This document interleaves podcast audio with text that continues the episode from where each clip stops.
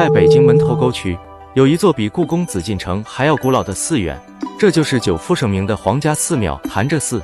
潭柘寺是佛教传入北京后修建的第一座寺庙，距今已有一千多年的历史。先有潭柘寺，后有北京城的这句名言，早已是家喻户晓。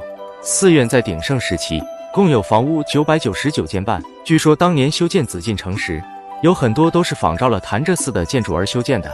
寺院是依山而建，进入山门后，就是分为东中西三路的主体建筑群。